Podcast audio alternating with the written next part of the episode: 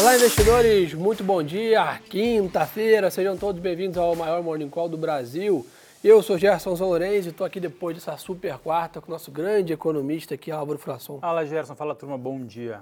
Isso aí, turma. Vamos lá. Começando aí o maior Morning Call do Brasil e o assunto, né, sem dúvida, política monetária em foco. Ontem foi um dia bem importante para o mercado global e também para o mercado local nessa parte política monetária. O Fed, antes, ali, três da tarde, elevou a taxa em 25 bips, que era o que o mercado é, esperava e aparentemente também manteve um, um, tom ali que até desagradou em parte ali é, o mercado. A gente teve um dia mais negativo na média ontem. O que foi o first read ali do, do Fed? Fez o que deveria? Não, fez o que deveria. Acho que entregou a, uma elevação dentro do que o mercado entendia como adequada. Né? Se a gente imaginar, ah, voltar aí um mês atrás de, de morning call, a gente estava falando que a maior probabilidade era, era 25. Só que aí veio a fala do Paulo, que levou as expectativas para 50, os eventos com os bancos regionais que levaram para zero. e agora, os últimos dias, acho que normalizaram. Então, convergiu para a média. Convergiu para a média pré-eventos de volatilidade muito grandes as últimas três semanas, mais ou menos. Na comunicação, acho que o Paulo foi bastante assertivo. Né? Ele trouxe ali as suas preocupações contínuas com as expectativas de inflação, reforçou a solidez do sistema financeiro e dos bancos regionais, até porque não teria como ser diferente, né? não, não, tem como o Paulo falar, pessoal, olha, está uma crise. Estou preocupado, vindo, né? Estou preocupado.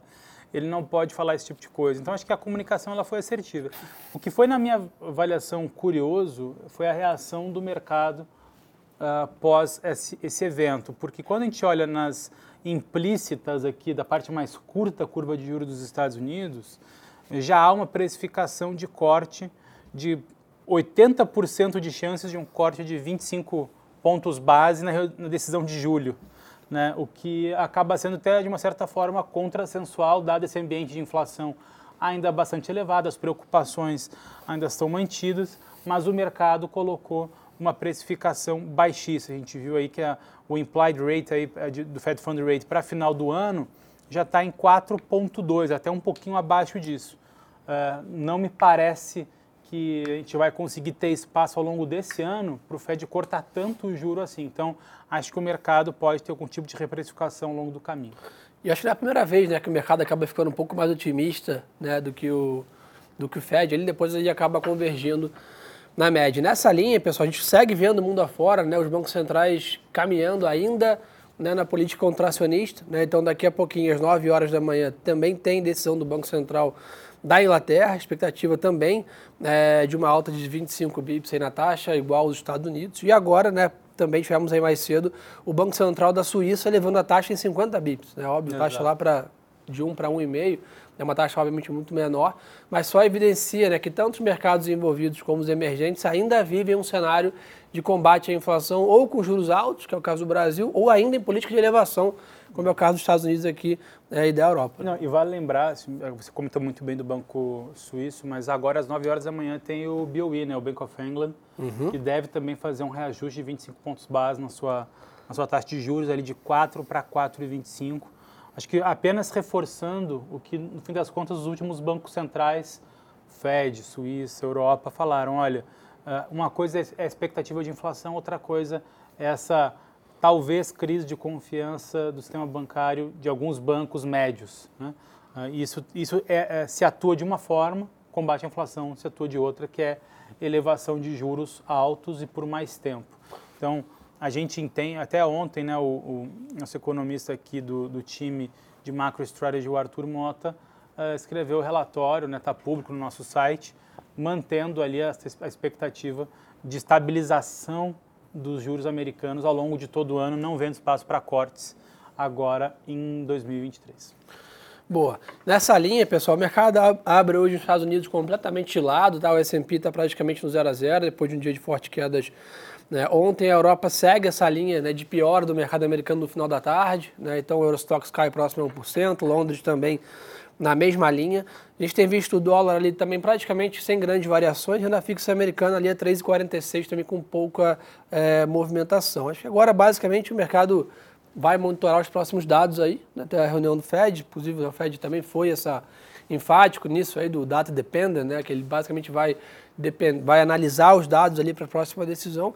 Hoje, além do BOI, como o Álvaro aumentou. Tem vendas de casas nos Estados Unidos às 9 horas da manhã, índice de atividade de Chicago 9 e meia e hoje é quinta-feira, então um tradicional dado de desemprego é, também às 9 e meia e final do já à noite, 8 e meia da noite, índices de PMI no Japão. Mas nada aqui que poderia mudar preço hoje, não. não eu concordo com você, assim, acho que na, na agenda, de novo, lá fora, acho que o mais importante hoje é esse dado do, do BOE, a gente tem alguns, índices, alguns indicadores de atividade nos Estados Unidos, né? então vendas de, nova, de, de novas casas e o índice de atividade do Fed de Chicago, talvez isso possa ter alguma oscilação.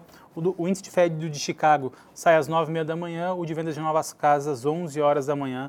Pode ter nessa parte, como em 9 horas também sai o BOE, talvez essa, esse inteirinho entre 9 e 11 da manhã pode ter uma volatilidade adicional lá fora. Né? Mas acho que aqui no Brasil talvez a gente vá reagir aos eventos de ontem, porque Copom também foi deu bastante, vai dar bastante o que falar ainda nas próximas semanas. Boa, e só para terminar a parte global aqui, pessoal, mercado de commodities hoje, tá? Acho que nessa dinâmica, né, de política contracionista, de redução de atividade, elevação de juros no mundo afora, óbvio que isso precifica uma menor atividade, né, e consequentemente um menor consumo de commodities. Então a gente tem visto ali o petróleo vem numa sequência de quedas, né, hoje está caindo novamente, está 76 dólares aqui o Brent, com mais 1% de queda. Minério de ferro, que vinha numa dinâmica de tendência de alta, é, completa hoje o quarto dia consecutivo de queda, acho que também né, nessa visão de um crescimento mais fraco, com o mundo aí né, em novos patamares de juros. Isso acaba, sem dúvida, prejudicando a gente bastante aqui, né, principalmente a nossa dependência, aí, nossa exposição ao mercado de commodities global. E aproveitando já que o Álvaro conectou, dá para a gente explorar bem essa parte de Brasil. Álvaro, ontem né, a Copom como o mercado também esperava 3,75 mantido na taxa. Por outro lado, né, parte do mercado tinha uma expectativa de uma mudança de tom e o que a gente viu é basicamente uma extensão do tom da última reunião, Exato. um tom duro, hawkish, e basicamente seguindo by the book ali, né, as regras, dado que a inflação no Brasil segue em linha desancorada. Exato. Gerson, assim, acho que foi muito em linha com o que a gente falou ontem, anteontem aqui no Morning Call, né? a, a, gente não tinha uma expectativa de mudança na comunicação. A gente escreveu, inclusive, nesse nosso relatório, também está lá no, no, site BTG Content para todo mundo. Um, como o Banco Central ele tem que reagir ex post aos eventos, o que, que, é isso? Só depois de quando eles, são, eles saem, digamos assim, publicamente, uh, né, o, Banco Central ele não pode chegar na, no comunicado com o povo e falar assim, olha pessoal, está vindo aí um arcabouço, quando chegar vou cortar juros. Ele não pode fazer isso. Né?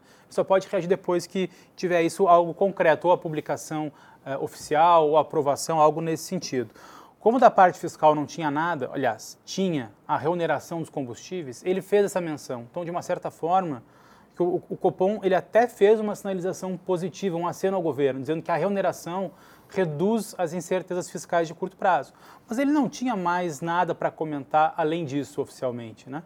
Uh, e vale lembrar que o Banco Central ele tem que reagir sobretudo à expectativa de inflação.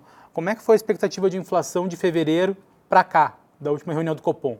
Deteriorou, piorou. Sim. Uh, em 2026, IPCA está 4%, sendo que a meta é 3%. Como é que o Banco Central vai cortar juros nesse ambiente? Não tem espaço. Então a gente já esperava uma manutenção da comunicação. Uh, e na nossa avaliação não é que foi hawkish, é que o, o, o hawkish dovish é sempre em relação a alguma coisa, né? É duro em relação ao quê? Uh, em relação à última comunicação, ele não foi hawkish, ele manteve o mesmo discurso, mas ele foi hawkish em relação às expectativas do mercado, porque na curva de juros a gente via alguma precificação de corte, tanto em maio quanto em junho. Que agora deve ser reduzido. E né? que agora deve ser reduzido. Então, pessoal, sem dúvida isso vai trazer volatilidade hoje para os ativos. Como eu comentei, tinha a parte ali né, do mercado que precificava uma chance de uma comunicação diferente, até estava na curva, como o Álvaro comentou hoje, deve ter um ajuste né, nisso. E agora, basicamente, né, é monitorar de perto né, a próxima, até a próxima reunião do Copom, se a gente realmente tiver alguma sinalização bem clara sobre a questão do arcabouço fiscal. A gente até viu o próprio né, Haddad ontem comentando é, sobre né, o Copom e sobre a ata, falando que achou um pouco duro e etc.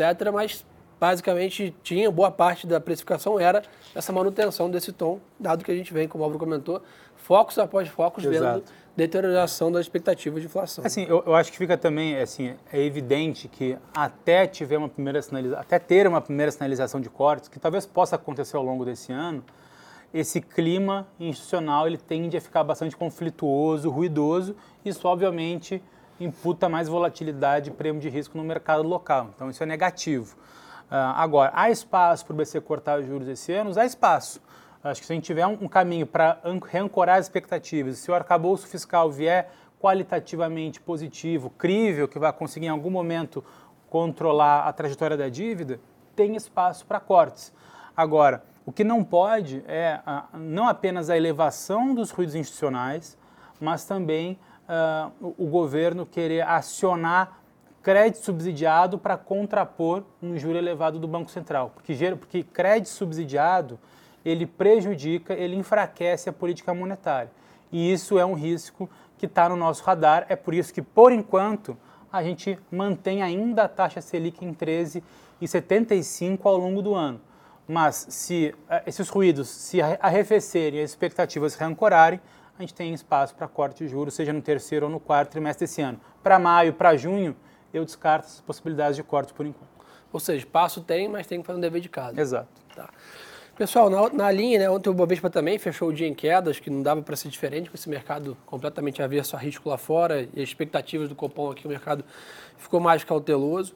É, um ponto importante está na parte corporativa. A China confirmou tá, em comunicado que vai retomar as importações de carne bovina aqui do Brasil, após um mês de embargo, aí, desde o caso atípico da doença vaca louca recentemente. Então, isso bem positivo aqui para nossa balança comercial e também para algumas empresas.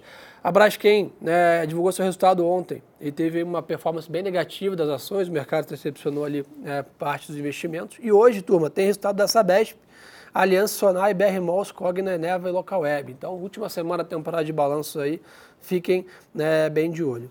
E Álvaro, tirando toda essa vol aí, né, de, de Copom e, e arcabouço fiscal, então tem alguma outra pauta que talvez o, o governo também esteja né, andando aí, dado que, vamos dizer, 15 de abril seria a data ali fim para apresentação. Pô, fora isso, o que, que, seria a próxima assunto para a gente monitorar ali de pautas do uhum. governo? Ah, acho que por enquanto, assim, tem uma série de pautas. Tem algumas pautas que uh, são focadas em incentivar a demanda no curto prazo, uh, o que isso é ruim para as expectativas de inflação.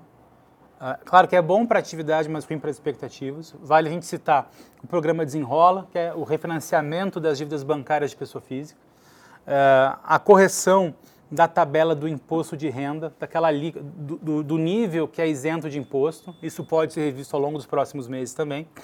Isso é bom para a atividade, mas isso, de novo, pode jogar as expectativas de inflação ainda mais pressionadas. Por outro lado, a reforma tributária sobre consumo, né, o tal do IVA, IVA, ele pode ganhar tração nos próximos meses. Vale lembrar que há um grupo de trabalho formado no Congresso Nacional que tem o seu cronograma de finalização em, em 16 de maio. E a partir dali pode ter alguma novidade sobre a, a, a tramitação da proposta a gente entende que, essa, que a, dessa vez a tramitação ela parece ter menos é, ruídos políticos ou conflitos políticos, pode ter alguma dificuldade setorial, obviamente, mas a gente entende que tem um caminho político talvez mais fácil para avançar. Só que vale lembrar, a próxima reunião do Copom, uh, ela acontece no início de maio, então uh, não vai dar tempo nesse interim de aprovação de, de reforma tributária. Se tiver, mas provavelmente vai ter o arcabouço fiscal apresentado, mas ele vai ser apresentado, não se sabe se vai ser votado. Hoje de manhã eu li uma notícia dizendo que, eh, uma vez eh, o arcabouço chegando no Congresso, ele poderia ser aprovado em 15 dias. Positivo, acho que isso pode dar uma sinalização eh, para, em maio, a comunicação talvez começar a criar espaços Mas aí é si, né? para cortes, mas ainda é no si. Como, de novo, o Banco Central, na sua comunicação oficial, ele não reage ex ante, ele reage ex post, ele manteve a assertiva comunicação, deve ter algo similar da comunicação em maio. É por isso que a gente não vê, a gente não vê cortes em maio nem em junho. Mas, de novo, arcabouço fiscal, reforma tributária, eu acho que são os temas principais nos próximos dois meses. Boa, a pessoa até perguntou aqui, né, Laércio perguntou aqui sobre quando que a gente imagina uma possível reação né, da Bolsa aqui no Brasil. Que está extremamente conectada com o que o Álvaro comentou aqui. Né? Enquanto ele não tiver uma sinalização estrutural né, da situação fiscal brasileira, de avanços, de reformas importantes que vão trazer mais eficiência e mais atividade para o Brasil, que vão permitir né, o Banco Central cortar juros de alguma forma mais intensa, ali, pensar numa Selic de 11, 10, é, pelo menos projetada, óbvio, bem mais à frente, a gente vai continuar vendo o mercado de equity mais pesado, vamos dizer assim. Né? Realmente você tem a saída do fluxo né, de investidores institucionais, de investidores locais, investidor estrangeiro está mais cauteloso, essas semanas, nas últimas três semanas foi muito Exato. difícil lá no mercado lá fora, então tirou o pé do acelerador para mercados emergentes, então isso também pesou aqui na Bolsa. Então acho que para a gente pensar ali realmente em uma inversão de tendência, é talvez, se tudo der certo, né, lá para maio, junho, com as reformas, com o arcabouço, com as perspectivas de inflação e de Selic pouco mais claras ainda, né?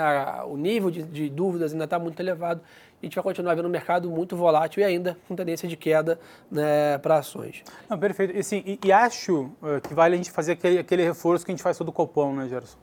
Bolsa, não rea ela reage um pouco a juro curto, mas ela reage muito mais a juro longo. O que a gente espera hoje em termos de curva de juros? É, é óbvio que nos vértices bem curtos, as próximas reuniões, vai ter uma abertura, vai ter uma retirada da precificação de cortes. Obviamente, isso impacta toda a cadeia. Agora, na parte mais longa, talvez não tenha essa abertura de juros, uh, dado que a sinalização mais dura no curto prazo, em tese, faz o mercado acreditar que o, o Banco Central ele vai conseguir convergir a sua a, a, a expectativa de inflação para a meta, reduzindo os riscos mais longos. É claro que esse ruído institucional atrapalha um fechamento mais forte da parte mais longa. Mas, de novo, acho que hoje a gente vai precisar esperar ver como é que vai abrir o juro mais longo para ver se a Bolsa vai ter um ambiente mais positivo ou não. Bom, turma, é bem verdade também, né? Por um outro lado, se você for olhar a história aí do mercado de ações, etc., esses momentos atuais também dão, abrem grande oportunidade de alocação. Né? Comprar papéis extremamente baratos, né? a níveis que você acaba se arrependendo sempre lá na frente, quando o mercado melhora, você fica olhando no gráfico, nossa, chegou nesse preço aqui e tal. Eu estou dizendo é, para quem tem né, apetite a risco, quem tem o perfil, tá um bom momento para comprar alguns papéis aí a preço de barganha, para eventualmente carregar para o longo prazo e ter um, um excelente retorno. Agora, eu acho que vamos dar para esse, né? Eu acho que é isso, de novo. Acho que agora é observar como vai abrir a curva de juros às 9 horas da manhã, acompanhar os dados externos que podem trazer isso. alguma volatilidade também na curva americana, na parte mais curta. E Brasília, né? É, e Brasília, óbvio que obviamente o ruído institucional vai, vai continuar após essa sinalização técnica do Banco Central de manutenção de juros. Boa turma, então acho que é isso, tá? Quem quiser ainda mais conteúdo, segue os nossos canais também, segue o YouTube, segue o Instagram do BTG, segue o meu Instagram, tá aqui, ó, Gerson Zalorenz e o Álvaro também, Fração, parada obrigatória, acho que tem aí infinidade de canais, é vídeo, é áudio, é post. Você pode escolher qual é a melhor maneira que você gosta de ser informado. Hoje é quinta-feira, a gente vai gravar o Radar da Semana, nosso podcast que bomba aí daqui a pouquinho. Então já pode procurar no final do dia lá BTG Pactual, o Radar da Semana no Spotify, no Deezer. Então, ou seja, o que não falta é conteúdo de qualidade para vocês tomarem boas decisões. Uma boa quinta-feira de negócio para todo mundo. E lembre-se, pessoal, que o melhor ativo é sempre a boa informação. Um abraço.